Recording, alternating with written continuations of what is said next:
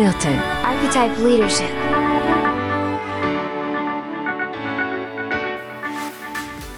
Ja, es war im Jahr 2002 kam ich gerade so nach sechs Monaten Surftrip Indonesien, Australien zurück und habe meinen Job angefangen als Director of Strategic Planning in so einer schicken, mega schicken Werbeagentur an der Außenalster in Hamburg, 30 Quadratmeter Büro, alles wirklich vom Feinsten. Und da saß ich dann als hochdekorierter strategischer Planer und habe versucht, mein Bestes zu geben, Pitches zu gewinnen und Strategien zu bauen und vor allem deutlich mehr ja, Wissen irgendwie in diese Agentur reinzutanken. Und ja, und ich habe gemerkt, das war schon ein ganz schöner Clash. Aber ich habe es mir irgendwie gemütlich gemacht. Ich hatte ohnehin irgendwie, ähm, musste ohnehin Geld verdienen, weil die sechs Monate waren ganz schön teuer. Und ich merkte irgendwie, dass die Unzufriedenheit immer größer wurde. Ich habe angefangen, mich nur noch eigentlich mit politischen Themen dieser Agentur auseinanderzusetzen. Und dann kam der Moment, wo ein Geschäftsführer in mein Büro gelatscht kam und sagte, schreib mal eine Strategie für diese Idee. Wir müssen diese etwas halbgare Idee irgendwie dem Kunden verkaufen. Ja, und das war für mich schon so ein Moment, wo ich dachte so, okay, du musst jetzt eine Entscheidung fällen. Und die Frage, die mich beschäftigt hat, war, Warum mache ich das eigentlich jeden Tag? Warum gehe ich da rein? Was interessiert mich? Politik, Machtspiele, all das, was in solchen Strukturen offenbar notwendig ist oder Inhalte. Ja, und dann war die Überlegungsphase relativ schnell abgeschlossen. Ich habe meine Sachen gepackt, einen Zettel genommen, drauf geschrieben, Gone Surfing, auf den Schreibtisch gelegt und bin da rausgegangen und nie wiedergekommen. Das war so der Start meiner nicht besonders strategisch geplanten Selbstständigkeit. Und das klingt jetzt so halsbrecherisch und Gott, wie konnte man nur so verrückt sein? Schließlich erwartete ich irgendwie meine Tochter, die Frau war irgendwie hochschwanger, mittellose Studentin und ja, man könnte sagen so, ja, das war schon ganz schön verrückt. Nein, so verrückt war es gar nicht. Das war so eine Zeit, wo ich vielleicht so einmal die Woche einen Headhunter-Anruf bekam und deswegen war mir klar, ja, ich suche mir halt was Neues. Entspannt. Und so habe ich auch erste Bewerbungsgespräche geführt, wurde eingeladen. Strategische Planer waren damals irgendwie sehr gesucht. Und merkte aber, dass alle Agenturen, mit denen ich zu tun hatte, überhaupt keine Idee davon hatten, warum die Welt Werbung braucht. Also das war eigentlich immer so meine Frage. Saß ich dann mit hochdekorierten, verdienten Geschäftsführer von großen Agenturen zusammen und meine Frage war, könnt ihr mir sagen, warum die Welt Werbung braucht? Genau, und dann kam ziemlich gar nichts. Und für mich war das so ein Impuls, wo ich gesagt habe, so ja, aber dafür, dafür stehe ich morgens nicht auf und also investiere so viel Lebenszeit in etwas, woran offenbar keiner glaubt, der mein Gehalt bezahlt. Und so hat es sich langsam entwickelt. Dann gab es irgendwie Gespräche. Dann wurde ich von einer Unternehmensberatung aus St. Gallen angesprochen oder wir mit St. Gallen Hintergrund. Genau, es gab die ersten Freelance-Jobs, die ich gemacht habe. Und so habe ich festgestellt, das Kapitel Agenturen ist für mich abgeschlossen.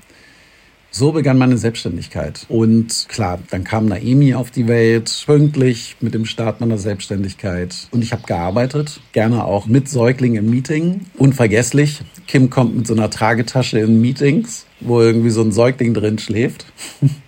legt den Säugling so neben sich und sagt, okay, wir müssen uns jetzt beeilen, denn wenn dieses kleine Mädchen aufwacht und Hunger hat, ist das Meeting beendet. hat ziemlich gut geklappt tatsächlich. Ich glaube, das ging so bestimmt Ja. Dann kam ein großer Freelance-Job für mich. Das war die Zeit, wo ich ein halbes Jahr für Mars als strategischer Chefplaner irgendwie zuständig war. Und was ich immer bemerkt habe, ist, dass die Arbeiten, die ich eigentlich mache, in Wahrheit überhaupt keine Sau interessieren. Also stell dir vor, so strategische Planer sind dafür verantwortlich, Marken zu positionieren, zu verstehen, was Verwender, Konsumenten, was die eigentlich so wollen und was man irgendwie tun muss, damit die etwas kaufen, was sie eigentlich gar nicht brauchen. Und das wird dann gerne in so Formate gebracht wie Markenpyramiden oder Benefit Letters oder, oder, oder. Und da steht sozusagen alles drin, was du wissen musst, um eine Marke zu kapieren und auf dieser Marke auch irgendwie arbeiten zu können. Und ich habe mir richtig Mühe gegeben. Also wirklich, jeden Stein umgedreht, jede Marktforschung gelesen, Interviews geführt. Ich habe wirklich alles gemacht, damit in diesen Pyramiden oder so ähnlich wirklich sinnvolle Sachen drinstehen. Glaube ich nicht gelungen. Denn was ich festgestellt habe, ist, dass mit diesen Instrumenten, mit denen wir da so rumhantieren im klassischen Marketing, keiner wirklich was anfangen kann und auch keiner richtig mitarbeitet. Diese Pyramiden sind eigentlich ein strategisches Instrument, haben aber so eine Halbwertszeit von vielleicht einem halben Jahr. Dann müssen die auch dringend wieder überarbeitet werden. Und ich finde, das ist also verdient den Namen strategisches Instrument nicht. Außerdem habe ich erlebt, dass mehr oder minder talentierte Kreative sich einfach irgendwelche Wörter aus diesen Pyramiden oder so rausgezogen haben, weil sie das Wort ganz schön fanden und darauf irgendwelche Kampagnen entwickelt haben. Komplett machte im Kontext überhaupt keinen Sinn. Ich habe gerne so stille Stunden genutzt mit Marketingverantwortlichen in Unternehmen, sie gefragt, so, mir ist aufgefallen, dass wir haben jetzt also so eine Positionierung irgendwie entwickelt mit allem, was dazugehört. Aber mal Hand aufs Herz, damit arbeitet doch keiner, oder? Gerne gab es dann so eine kleine Stille, konnte erleben, wie Marketingverantwortliche klar sagen konnten, so, ja, stimmt absolut. Also wir haben das Ding, weil braucht man ja, aber damit wirklich arbeiten tut eigentlich keiner, weil wissen wir auch nicht warum. Das war für mich so ein Initialmoment, weil es war natürlich in meiner Ehre fühlte ich mich sehr gekränkt, weil man sich schon so viel Mühe gibt und dann muss dabei was rauskommen, mit dem Menschen auch was anfangen können. Begann meine Suche nach Antworten auf Fragen wie, wer hat eigentlich das Marketing mal erfunden? Wer hat die ganze Idee, dass es so etwas gibt wie Konsumenten, eigentlich erfunden? Wo liegen die ganzen Wurzeln all dieser Instrumente und Methoden, mit denen wir so rumhantieren? Und warum funktionieren sie heute meines Erachtens gar nicht mehr? Und diese Suche war zunächst einmal wahllos. Ich habe früher sehr gerne, es war eins meiner Lieblingsfächer in der Schule, war sicherlich irgendwie Geschichte. Also habe ich so ein bisschen persönliche Geschichtsforschung betrieben. Und wenn du verstehen möchtest, woher das ganze Thema Marke, Marketing, so wie wir es heute kennen, kommt, dann musst du zurückreisen in die Zeit der Industrialisierung. Das war ein großer Epochenwechsel. Die Menschheit war davon beseelt, endlich den Aufbruch aus den dunklen Kapiteln sozusagen zu bewerkstelligen und zwar Fortschritt, totaler Fortschritt. Die Entwicklung vor der Industrialisierung war dafür auch notwendig, aber der Moment sozusagen die Erfindung einer Maschine, die Dinge kann, zu der Menschen so nicht fähig sind, das war damals, zur damaligen Zeit eine Weltrevolution und hat auch Gesellschaften radikal verändert und umgekrempelt. Diese Fabriken, die damals entstanden um diese Maschinen drumherum, das waren ganz neue, ganz neue Erfindungen und Konstruktionen. Keiner hatte vorher eigentlich solche Fabriken gesehen oder gar betrieben. Und so gab es die Frage danach, wer ist in der Lage, diese neuen großen Fabriken eigentlich zu führen? Wer kann das? Und es gab eben noch relativ wenig Ausbildungssysteme dafür Menschen, die in der Lage sind, das zu tun. Verantwortlich dafür waren im Wesentlichen die Universitäten nach Lösungen oder nach Theoriemodellen, um Wirtschaft in diesem neuen Verständnis tatsächlich auch zu bewältigen und war relativ blank. Es gab eigentlich nichts. Ja, und irgendwo muss irgendein schlauer Mensch auf die Idee gekommen sein, gesagt haben, ey, warte mal, warte mal, wie man große Organisationen führt, wissen wir eigentlich schon seit 2000 Jahren in Form von Kriegsführung. Und so wurde die Idee geboren, dass Wirtschaft eigentlich nichts anderes ist als Kriegsführung mit anderen Mitteln. Genau, und da es schon 2000 Jahre Militärtheorie und Strategien gab, hat man einfach genau in diesen Fundus gegriffen. Genau so sollten Unternehmen irgendwie auch strukturiert sein, wie eine gut geölte Heeresführung mit allem drumherum. Dieses Thema, sozusagen dieser militärische Komplex in unserer klassischen Betriebswirtschaftslehre und dementsprechend auch in unserer Marketingwelt kann man heute immer noch sehr gut beobachten wenn wir von Briefings reden, von Kampagnen reden, von Zielgruppen reden, wenn in Unternehmen Offiziere beschäftigt sind, die den Außendienst ins Feld führen, Unternehmen sich strukturieren nach Division und so weiter, wenn Nachschub verstanden wird, wie eine Logistik, um ein Heer zu führen, dann, dann kannst du gut erkennen, der ganze Komplex Militär nach wie vor sehr existent ist.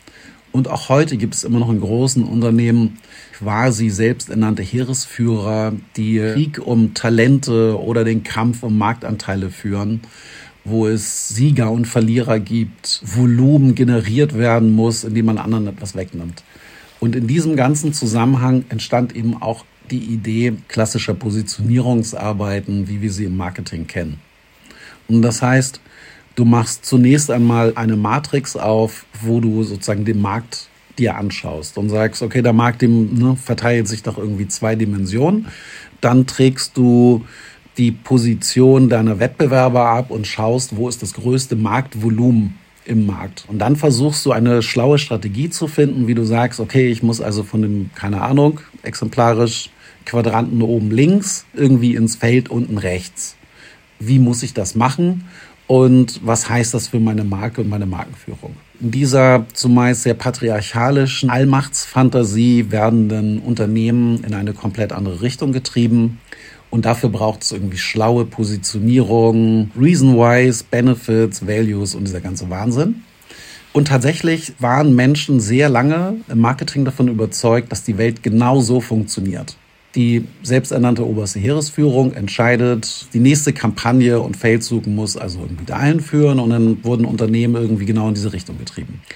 Das funktionierte so lange ganz gut, meines Erachtens, solange diese Unternehmen einen Zugriff hatten auf Einwegkommunikation. Das heißt, wenn du genügend Budget hast und genügend Ressourcen hast, konntest du einfach mal so die ganze Republik mit deiner Kampagne und Werbung so zupflastern, ja, dass kein Mensch dann vorbeikam und Möglichkeit zum Widerspruch oder die Chance zu sagen, ist ja jetzt aber eine echt dämliche Werbung, das Produkt werde ich im Leben nicht kaufen, war sehr limitiert, denn ähm, es gab so eine allgemeine Euphorie, die hieß, ja, wir können uns eh alles leisten. Schaut man einmal so in die volkswirtschaftliche Entwicklung Deutschlands, dann wirst du sehen, dass Bruttosozialprodukt einfach seit Jahrzehnten nur am Steigen ist. Diese Republik hat einfach richtig Geld verdient.